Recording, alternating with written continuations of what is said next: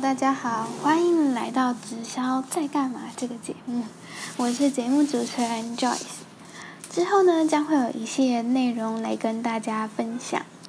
有三种人呢，很适合听这个节目哦。第一种呢，就是你正在做直销的人，因为直销是一个非常有趣的事业，但因为有些人的做法可能不这么被认同。所以呢，你可以从这个节目当中，你可以听到一些行销的方式，也许你可以尝试的用哦。第二种呢，就是你想增加额外收入的人，因为直销的魅力呢，是你在与人沟通之中呢，你可以从中学到东西，而且学会并运用。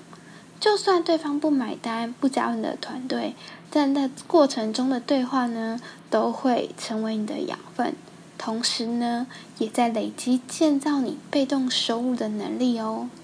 第三种人呢，是有想法但没方法的人。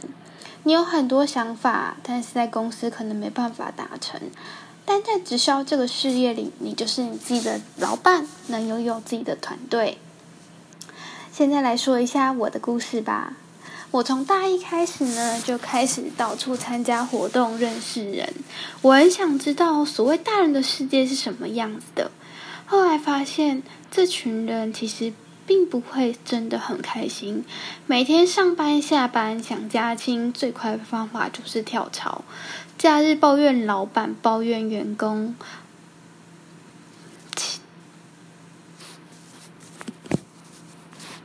问了一轮之后呢，我就发现这不会是我想要的人生。在这之中呢，我大量阅读书籍，其中几本推荐给大家。第一本呢，就是《管道故事》《反脆弱》，还有《富爸爸商学院》。这些书呢，全部都在跟我分享一个观念，就是要拥有多重可累积的收入来源。于是我开始想，有什么样的方式可以让我达到这个，可以让。当时才大二的我开始做起，于是呢，我就找到了直销这个产业。没多久呢，我离开了我第一间直销公司，因为如果系统没办法被复制传承，这样我的团队永远不会进步，都只能靠我一个人。于是我就离开了。但是呢，我没有放弃寻找。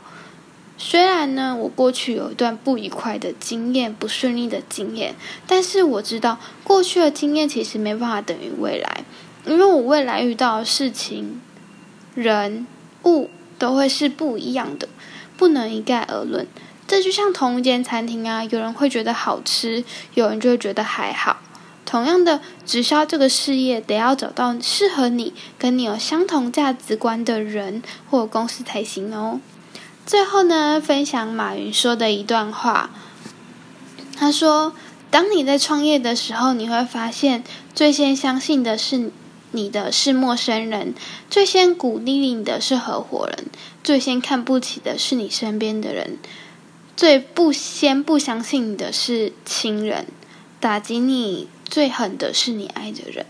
所以，当你遭受到反对。”舆论的声音的嘲笑声音的时候，这一切都很正常。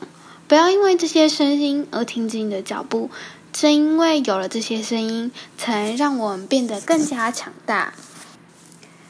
我是节目主持人 Joyce，让我们一起来探讨直销在干嘛。我们能将这个事业里面的观念怎么运用到你未来的生活当中呢？